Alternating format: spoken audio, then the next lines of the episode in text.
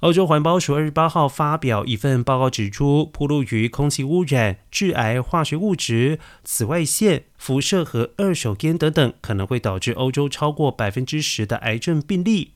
欧洲环保署专家桑杰士表示，所有环境和职业癌症风险都是可以降低的。而根据统计，欧盟地区每年有两百七十万人罹患癌症，以及一百三十万人死于癌症。然而，欧洲人口占不到全球人口的百分之十，却占了全球将近四分之一新增癌症病例以及五分之一癌症死亡人数。